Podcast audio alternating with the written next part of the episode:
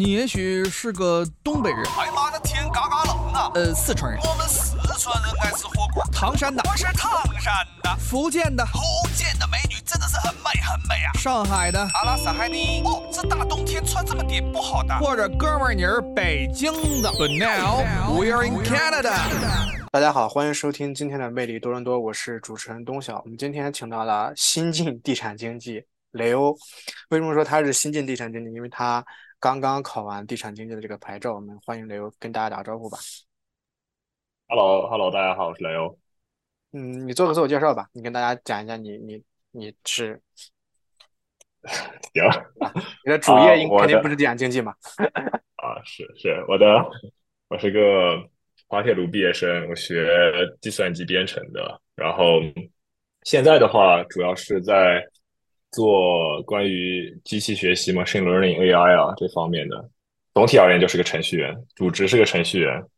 然后，因为的确因为比较闲嘛，所以就算是入了地产这个行业。今天想想找你来做这么一期内容，其实主要是想了解一下，因为你是学计算机的嘛，那地产在我看来跟计算机是没有任何关系的一个一个行业。我比较好奇的是，你是为什么想进到这个地产这个行业？是你是当时看到了什么？呃，我觉得其实很大一部分原因是性格吧，就是我其实性格上来说是比较乐于呃喜欢交朋友的，然后比较 open minded 的，然后就跟大家聊啊什么的。所以说更应该问的是，为什么会进计算机这个行业？啊、不，但是你喜欢聊，跟你考地，你是觉得考地产经济能跟大家聊天是吗？就是现在，呃，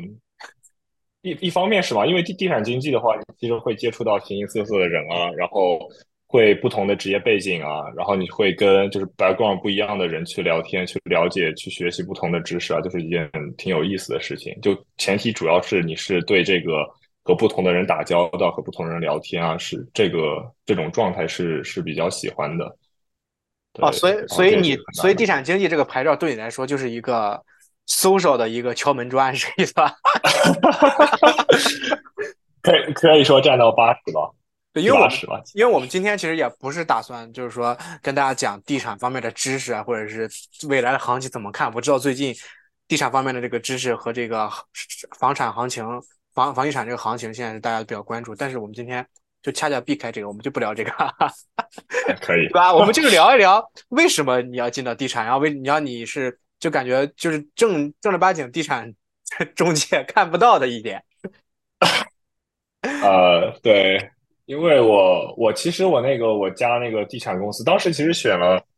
就是不是考完之后要挂牌嘛，就我可以大概先说一下这个考考这个牌的大概的一个流程呢，嗯，你给大家说一下。就是对吧对吧？就刚刚开始的话，其实就是说，因为现在的话，呃，我是在疫情期间考，不知道现在有没有改，但疫情期间的话，基本上都是在 Humber College 上个网课，然后那门网课是。呃，六门课五个考试，还是七门课六个考试来着？然后就是你每上完一门课就会有一个考试，然后大概就是一百二十道选择题，然后考完之后，你要是过了过了过了多少分，过了七十五分之后，你就可以解锁解锁任务，解锁下一门课，然后你就继续去呃继续去上，继续去考，然后全部考完之后呢，你就可以去挂靠公司，然后把保险全部东西。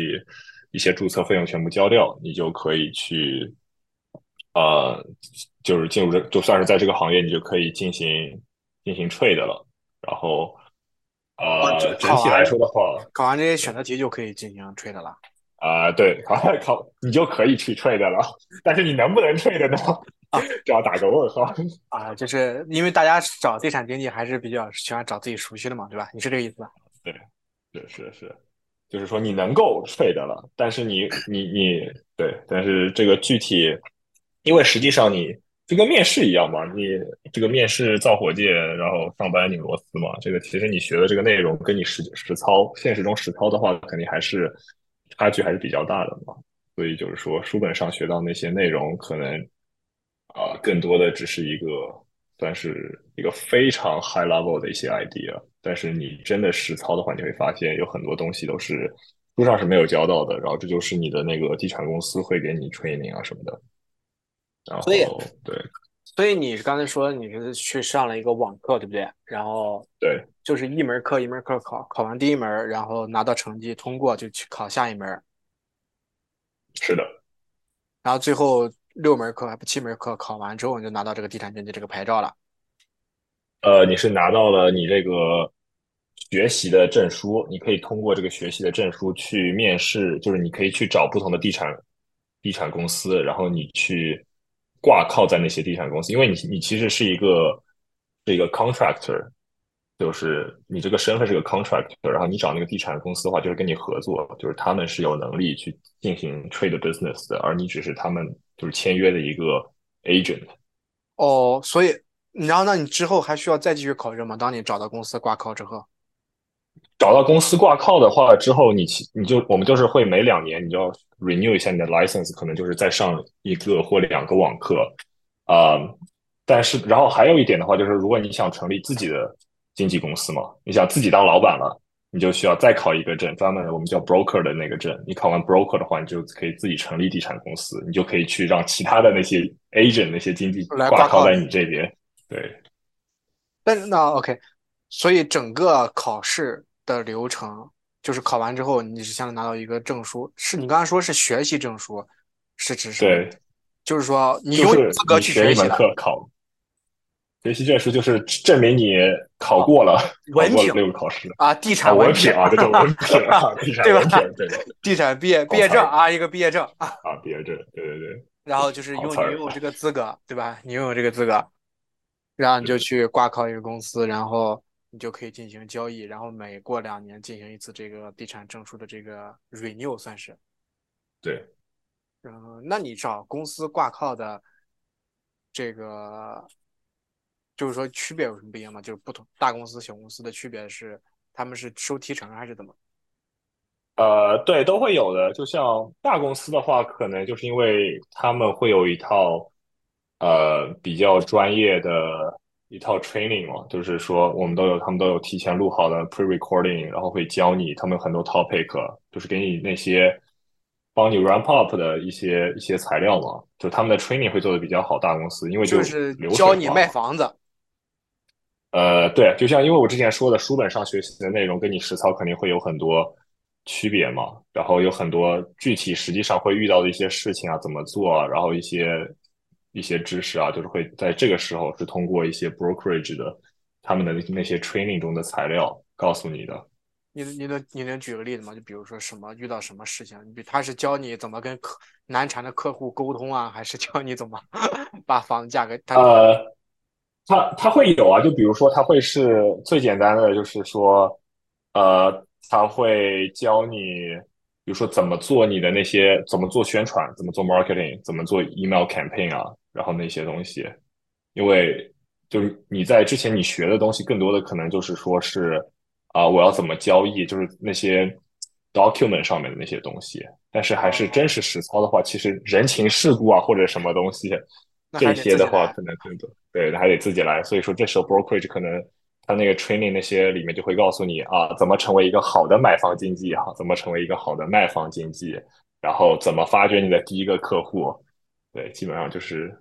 这些类型的。那那个操作系统是是你们公司是是全安省的这个经济地产经济都一样吗？一个系统吗？还是就是对对，就是说是是这个是需要买的会员会员制，然啊后给会员制就是对对，跟多伦多的这个我们叫做 TRAB，然后 Toronto Real Estate Board，然后他们是有那个系统，然后包括那些那些地产公司 training 也会教你怎么使用那些系统，嗯，对，然后那些系统的话，就是所谓的地产经纪可以在后端查到啊、这个房子的所有历史记录啊、交易交易记录啊，然后一些呃就是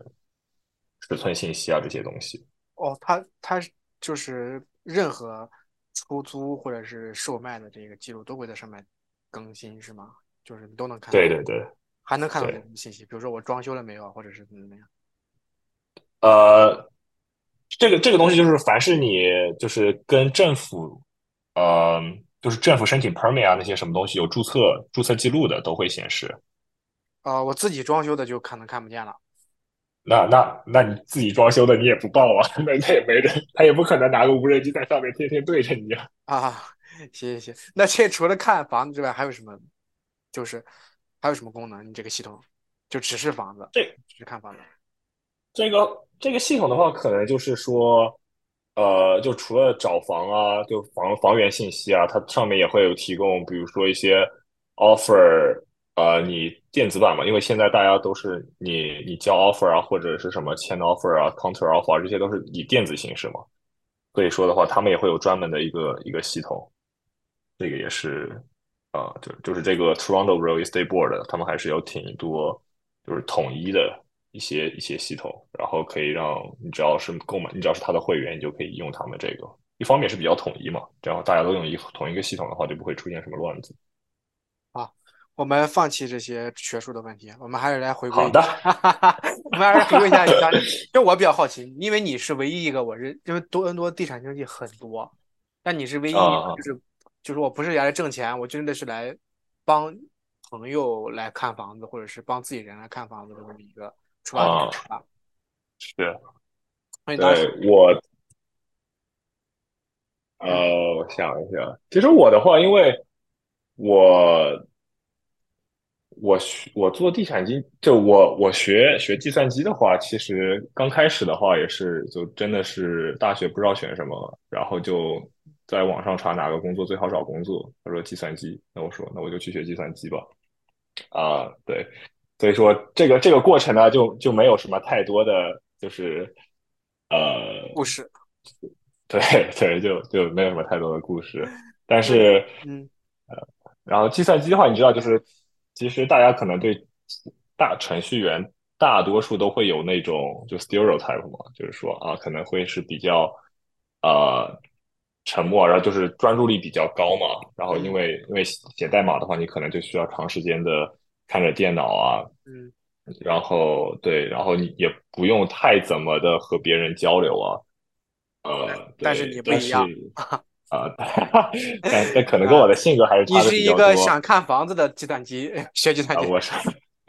是的，我哎是一，个那你当时考试的时候，就是考你准备参加这个地产经济考试的时候，你当时是有工作是吧？有有对的，你当时已经有全职，那你考试的准备时间大概就是多久？就你每天网课是每天都上吗？还是？呃，他们是他是这样子的，他这个就是这门这个七门课六个专业的话是，呃，规定你两年之内要全部全部考完，就那六个考试你得两年之内全部考完，不然的话你就要从头开始。呃，然后我啊两年两年之内全部考完。对，但关键呢，他这个信息是在他第一门课的一半的时候才说到的。然后我 这就导致，其实我打开第一门课，然后我就其实根本就没有，就是大家就是非常的啊，明白了就你第一节课的一半，大概上了一年半，然后你对呃，对剩下六真的真的是这样的，啊，差不多，没那么夸张，但是旷了旷了一年的时间。对，所以听众朋友要是想真的是学到这个，想去参加一下这个地产经济的考试，还是要早点把它学完啊，而一定要早点听到这个，要么早点听到我们这一期播客，要不是早一点听到，那让你就赶紧去考试那一期课程，不然就可能像雷欧一样，可能会差一点就可能来不及吧，应该是。他会他会占占用你的特别多的那个生活吗？你的会很难吗？你会觉得？呃，其实不是很难吧，毕竟滑铁卢五年都熬过来了，熬个地产经济考试应该还是可以的。呃，对，我感觉可能最难的就是因为有一些，它其实那个内容的话有很多也是有一些人情世故啊，就是这很多就是像 common sense 一样的，我就觉得你肯定是知主道的。观题，对对对，就是说什么啊，说什么呃什么，如果有什么问题的话，你会不会通知你的买卖家还买家？如果说什么你在检测中出现了问题，发现了什么问题，就这种题目，我觉得基本上大家就是非常主观，就是那这种基本上大家怎么办呢？你给大家解决一下。我现在假如说就是发，哦，理论上的话就是说，因为你是我们做 agent 的话，其实是代表了你的 client 嘛，就是如果你是买方经纪，你是代表了买方，所以说你要是有任何你觉得就是对于这个房子的任何有任何问题啊，或者是周围的有一些信息啊什么的话，你都是需要和你的买和你的呃和你的 client 要要声明要说明的，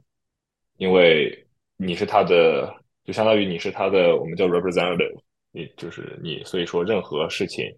啊、你觉得卖方需要知道的，他都会需要知道。所以那你说，然后对，嗯，那你这个嗯考试整个两年的准备过程当中，你觉得比较难的是哪一个部分？难的可能就是那些真的是那些专有名词，就像就是会，因为你会学对词汇真的是词汇量，因为你会遇到那些就是房子的一些材料啊，然后就是然后然后不同，比如说窗户的不同不同 style 啊，还有什么呃什么不同，就是你那个造房子用的那个砖儿那种那种专建筑名风格也要你们你们也要学。啊，都要，只要你房子是什么，比如说你是一个平房啊，还是你什么尖顶房啊，就是好多这种比较专业的东西，啊，当时觉得还是觉得还是有点难度的。那这个其实感觉对外国人和对中国人来说，对华裔来说其实差不多吧，难度，因为他们好像 应该也不会吧，我感觉。是然是是你中国突然给你来一个什么东西，你也只是会读，但是你可能也不知道是什么。比如说问你一个什么 PVC 管，你知道是什么东西吗？PVC 管好像也就是一个 PVC 管嘛，啊，对啊，但是对吧？但是就是你说出来，你让你说出来是它是什么材料做成的，你知道吗？就我我不知道，反正就是我就这个意思，啊就是对外国人来说也对对？对，是的，是是会这样子的。呃，这些专有名词，尤其是像那个 construction 那一类的，那但是好在有一点是，呃，地产经济这个，就像我之前说的，它是考一，就是你学一门考一门。呃，它就不像是我知道什么 CFA 那种，你你学个好几门，然后统一再给你考一次试，就知识面就会覆盖的很广嘛。所以说你考试的时候，你可能就是突击，你就死，你只要熬过了这一章，你之后再也不会碰到这一章了，比较适合华裔的应试教育。是这样子的。天啊，那你你你是这两年就所以所以其实，呃，因为你刚才说他这些课程要在两年之内考完，那每只要你参只要你报名就可以考什么，就是说，比如说我今天考完第一节课，那我想下个月考第二节课，它是每天都有考试，还是说，呃，你要等其他人一起同时参加一个考试？嗯，它是每天都有考试，但是你得先把课上完。就是它那个课的话，因为它是相当于你要全部都看一遍，它是那个像是它是有一个像 PPT 还一样的那种东西，就是你要全部点完。呃，啊，全然后你要全部完，呃呃，是的，他不看你要你要你要全部，你你可以选择，因为啊，它的那个它其实是有时间限制的，就比如说是呃，你会需要，如果你这门试考，如果你这个东西学完之后，呃，就它考试的确是每天都有，但是你不一定能够预定得到，就是明天的，就通常它都是哦七天以后的这种。位是考位是固定的，所以你就是早约对对对早有早占位是吧？早早占位，所以你可以，然后他这个考试你一定要等到你这门课全部学完，全部点完之后，他才会解锁那个考试的考试的时间。哦，所以有个小窍门的话，可以就如果真的就是很赶时间的话，先点是点完再重新看先全。部点完啊、点完重点完之后把考试注册好时间，然后重新看。哎呀，可给你会了，那还是还是挺挺挺有意思的。那你在这个是考试和学习当中有什么特别有意思的事吗？你们是网课，没有同学是吧？就自己呃，我们是是有，就是基本基本上的话是好像有四门课就是纯网课，就是给你一个像 PPT 一样的，你自己从头从头点到尾，从头学到尾。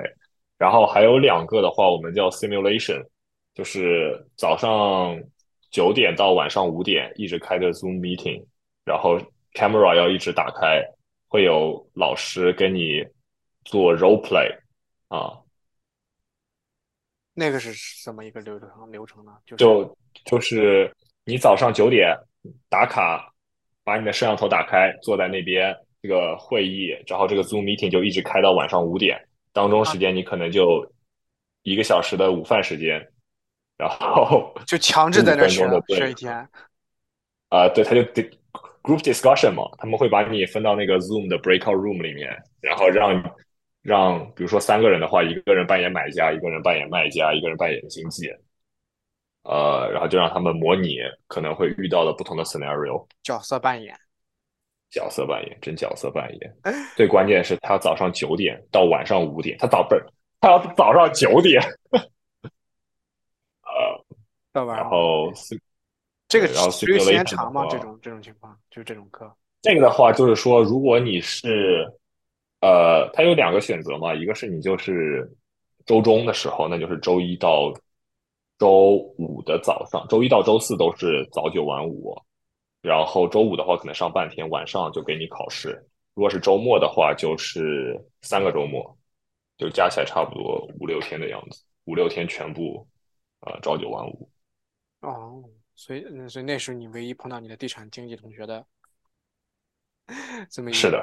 课程，是挺有意思的。你有碰到特别有意思的人吗？就是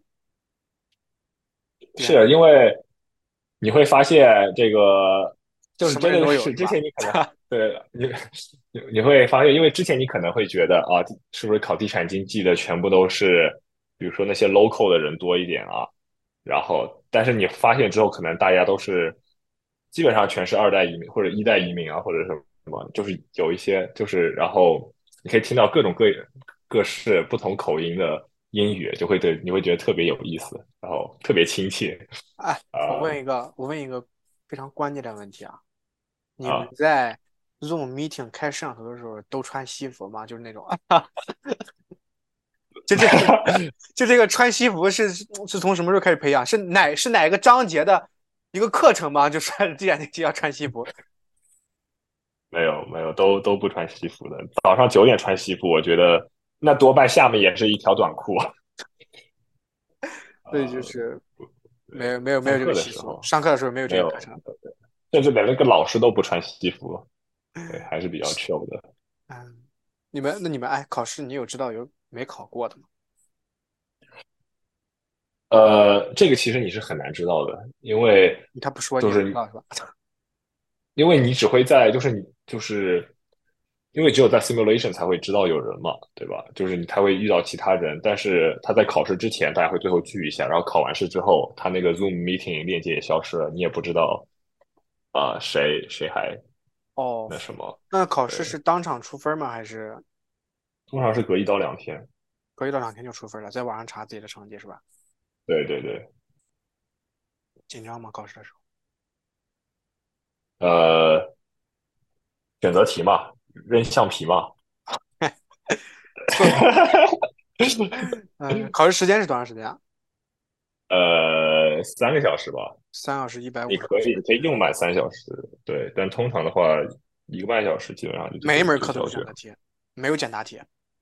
没有，全都是选择题，全都是。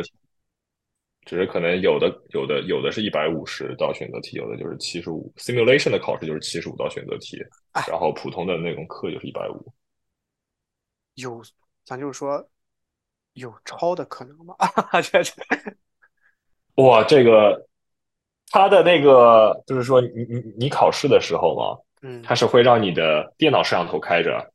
然后还让你手机，它会让你下一个软件，手机摄像头也要开着，放在侧面看你。哦，呃，就是对在监，三百六十度监监视着你，那大家题目都是一样的吗？你也不知道。你也我也不知道，但是估摸着应该差不大多吧。我估摸着应该一样，不然不会这么放。对，那看来这个监考力度还挺严的啊。呃，对，主要是他们对那个环境就是会有要求，他要让你什么把身边的东西都都就是把桌面什么都清空，然后墙上不能有什么遮挡物，然后不能有窗，哎，好像能有窗吗？就哦，好像不能，就是说你摄像头看得到的地方都要是白板，哎，反正真的就是挺挺麻烦的。你没有线下考试吗？呃，我那个时候哦，那时候可能有吧，但但都没选。对对对，但我其实我那时候好像应该是可以去的，但应该没有人会想着去线下的。嗯，那你现在考完了，拿到地产经济之后，反正那你自己的这个地产生活，你跟大家讲讲吧。你就每天，因为我听说你每天就是溜达着去看房，很随意。啊，是因为我因为我遛狗嘛，我养狗嘛，嗯然后然后我天天遛狗嘛，一天遛四次，一次一小时，然嗯，后所以说出去溜着溜着，然后就像我昨天去去哪里啊？去 Unionville 那那里就是溜着狗，然后看到一栋大豪宅，然后想着哎，让我来先马上预定一下，去参观欣赏一下，然后就可以进去了。哦，就你就在现场，在门 house 门口，就在豪宅门口，你就打开手机，在网上就就是说我今就是在内网，对对对对，通常的话会隔个大概十几分钟、半个小时这种，但是就当天是可以约到的。然后你就直接就就进去看，带着狗进去看了。呃，不不，当然不能带着狗进去看，就通 通常的话，还是如果跟爸妈一道去要去遛狗的话，跑跑的话，那肯定就是呃，狗狗还是要在外面的，但是你可以。对，但是你可以当场，但是你可以预约看房之后，比如说带爸妈进去完了，那你这期节目播出去，你你去你是别想找到人买房买房了。呃，但你也志不在此，是不是？哎，对，哎，反正交朋友嘛，主打就是一个想跟我一道遛狗的，我可以一道进去看房。有什么有什么有意思的房子吗？你看的，你比较欣赏的是哪一种房子？你会冲动说进去看一看？哎呀，就是怎么说呢，标价六六百六百万，哇就是按价按价格来是吧？哎哎，就是你看外面，就是的确就是看上去像城堡那种的嘛，你就会想要去欣赏一下。哎，那你这种，但是其实嗯，你说，有什么？哦，我说的话，因为的确可能也是会，就之后会为自己考虑嘛，所以说这种房子的确是也是会想要去看看，多看看，多了解。我觉得做经济的好处就是你你看的多了，然后对房型啊、对价格啊，就是了解的更多了。可能如果你以后是自己也是有这打算的话，其实是是挺好的。这不看不是越看越难受吗？你对行情了解，然后越看价越高，越看价越高。是这样，是，而且你现在你。刚做地产经济，你就已经开始看六百万的豪宅，给自己打给自己的未来做打算了啊。主主要是之前因为因为之前计算机我住？附近嘛，啊，之前住在附近，所以遛狗的时候经常会在那片区域遛，嗯，然后所以就一直会觉得那些房子真的就是就是一直就只能在外面看嘛，之前现在的话是能够进去进去进去欣赏一下，然后了解一下，所以还是因为我其实本来我是一个喜欢看房子的人，呃，我是对那个房子里面的，比如说设计啊，包括呃家具摆放啊、家具选择啊，然后这些本来就是自己就挺感兴趣的，所以说我我就是我看房的话，就不完全就是就是说是欣赏，更多的也是想要去了解一下，比如说，哎，它里面这些所谓的六六七百万的豪宅，它里面是怎么怎么设计的，怎么怎么怎么摆家具啊、摆放啊那些什么东西。哦，那你那你就是随时进去之后，里面会有人吗？就是还是说就是拿打开那个 log box 就可以直接拿钥匙就进了？通常的话是，呃，如果是贵一点的房子啊，就比如说我们说，呃，可能五六百、六七百或者过千万的房子，基本上是会有 listing agent，就是对方的卖卖家经纪会在那边给你 present 的。因为越贵的房子，他们很多里面的有一些家具啊，或者有一越些贵，嗯，对，就是他们会觉得，就是说，如果说是你想要想要诚心买的买家的话，有很多东西的话，是是你直自自己直接看，你可能是不大了解的嘛。你需要卖方经纪给你介绍这个的缘由、这个历史啊，然后这个家具怎么怎么样，就是给你讲故事。你需要卖家经纪给你讲故事。所以说，比较贵、比较好的那个房子的话，可能会卖家会在的。然后，但是很多的话是你只要定好之后，卖家可能如果在住的近的话，就是附近 house 的话，可能就是在附近帮你把灯全部开好之后啊，有可能是自动的，但是他们会帮你全部看好之后，全部打打开好、准备好之后，他们就就走了，基本上不会跟买家经纪就是在一个平台里面的嘛。啊、因为的确你看房子的话，你也不希希望有个人经常跟在你后面，就是你在，然后在那个 HR 柜柜姐 一直跟在你后边，你购物的话，你肯定也不是很舒服嘛，没有有一定的压力啊。有真的会有一定的压力。我不买，我就随便看看。是这样的，但是有很多，比如像像 condo 啊这种的话，有很多就是 law box，呃，然后你是直接预约好之后，他会给你一个 code，你去拿好钥匙之后，你你你带人看好房子，你就直接看好之后，然后你再去把那个钥匙再放回 code 里面去关上，走人就可以了。嗯，那我们，那你刚才你现在找到，你刚才说你是你刚考完这个牌照嘛，对吧？对对对，然后你，那你找到你的那挂号公司了吗？我找好了，我我我我今天早上才带人看过，带人我刚看房子了刚从当场回来，对，早上刚从当场回来看了看了 condo，对哦，这这马这马上就要开单了。啊，马上就要开单了。哎呀，说哪个客户也不开眼了，就是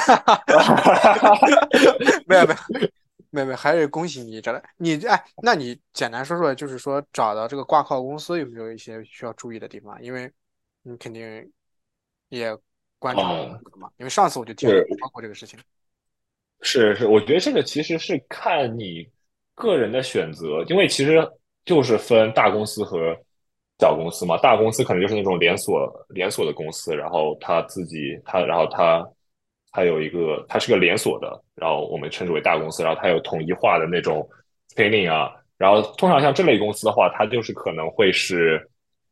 呃他们的培训很到位，然后他们可能经济的年龄啊。就是那个时间可能是待的都是会比较长的，然后他们呃分成的话，可能就是抽的会比较多，因为他们的确可以帮帮助你提供的东西，因为他们比较呃像是流水化嘛，然后他们啊可能对对他们专业呃流水化嘛，然后他们可能就是能够提供比较多，他所以然后大公司嘛，所以说他们的有抽成啊口碑各方面啊、有有嗯口碑，因为其实地产经济这个东西就是说。你要假设你这个公司里面有，呃，有两百个经济，对吧？你两百个经济，就是如果你有需求的话，你很容易就是内部消化掉了，呃，哦，就就就是你你经济多的话，所以说这也是大公司的一个优点嘛。然后还有一点的话，就是大公司它可能会帮你部门会分的比较多，就是基本上你有什么需求，他们总可以帮你找到，比如说不同的部门啊，然后还有专门对解决问题的办法，他们就相当于一个 department 一个 department，只不过你可能就是你你需要付出的就是你要给钱，就是就更更像是他在一个大系，就是在一个系统里面。哦，他不仅是呃挣这个买房卖房的钱，还相当于在挣地产经纪的对对钱。呃，差差对，因为你肯定有需求嘛，比如说我要做做宣传，你就外包给他们自己有认识的人，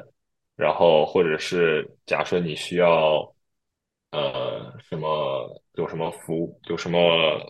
呃，比如说你自己你想要，比如说 set up 一些呃法律上的一些什么东西啊，或者银行一些什么东西啊，他们都可以帮你帮你解，他们都可以找到人，他们自己都是有关系非常好的第三方的第三方的这些资源可以给到你，只不过可能就是相对应的，你可能就是要要就是要花钱，付出费用是。这样。对对对，大公司有什么缺点吗？没有缺点，就是付出费用。大公司的话，可能然后还有的话就是说，他们可能关系不是那么 close 嘛，因为人实在太多了，哦，人多也，杂。人多比较杂。然后其实主要的话还是就是可能就像是你是去那边呃上班嘛，就也不是就就会有那种就是哎我要做，比如说我需要什么帮助了，哎那我就是去，比如说我去这个大公司，我找谁谁谁，然后我去我去，然后我自己承完单之后，然后我去那边领钱啊什么东西，就是更多的就是只是单纯的就是在走这个 business 的感觉。那大公进大公司挂靠有什么要？他们会有要求吗？基本上的话，其实挂靠的话，就更多的是你去面试地产公司，因为对于他们来说的话，是地产公司抽的是你的每次交易中的提成，明白了。所以基本上的话是你选择地产公司，虽然也是个双向选择，但是基本上还是主动权是在你手上的。嗯，那在最后，你就是给大家给这个想要在观望进入地产经济的这么一个职业行业的人一点建议吧，就是他们考试前的一些建议，或者是学习前的建议。呃，我觉得考试这个的话，其实就是就像我之前说，如果说你想要，嗯。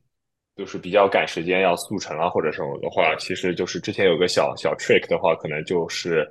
呃，你可以选择先全部过一遍，然后把考试的时间全部都 set up 好之后，然后再认真的学一遍。呃，考试的话，其实倒不是特别的，我觉得特别的担心，因为我感觉很多其实我们就是中国同胞们他们的其实应应试能力啊，包括学习啊、考试啊这些都没有什么问题。然后选地产经济的话，选地产公司的话，其实就是多看多比较，呃，还是就是看自己，看你自己，就是说是想要做 full time 还做 part time，然后你想要在呃，就是在地产这个方面，就是是保持一种什么状态嘛？如果你像我，就是我是因为想交朋友啊，然后就是想融入这个环境，什么都尝试啊，自己自己拍视频，自己做短视频，然后。全部都想自己尝试一遍的话，所以我就会去加一个可能是个独立品牌的呃那种地产公司。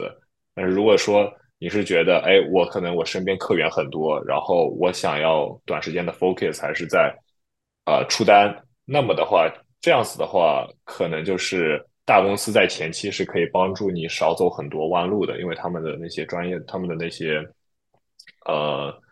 无论是从培训啊，还是从呃，就是他们，他们是有很多资源的，是可以帮助你更快的出单啊，或者是什么。小公司的话，可能就是说，呃，你会跟很多人都会比较 close，然后你可以，就是他们就是可能是会里面的很多人都是能够顾得上你，就是你有什么问题的话，你可以随时跟里面的人说，然后他们可以随时会会帮你。然后我觉得这可能是两个最大的区别。嗯，当然了，就是这个地产公司换地产公司也是。也很正常，也也是有的，也不是很麻烦，所以说也不用太担心。说我在这个地，在一个地产公司，啊，就是如果说可能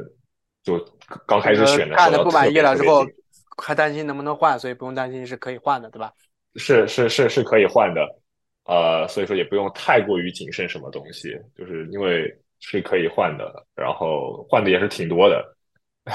地产经济跳跳来跳去也是也是挺多的，也是一件挺正常的事情，所以也不要有太大的心理负担。嗯，但不管跳到跳到哪都是 top one 是吧？是这样子，在多了多就是人均 top one。嗯，好，那我们谢谢雷欧今天的分享，也谢谢大家收听今天的节目。那我们今天好嘞，谢谢，谢谢大家，拜拜。谢谢，拜拜。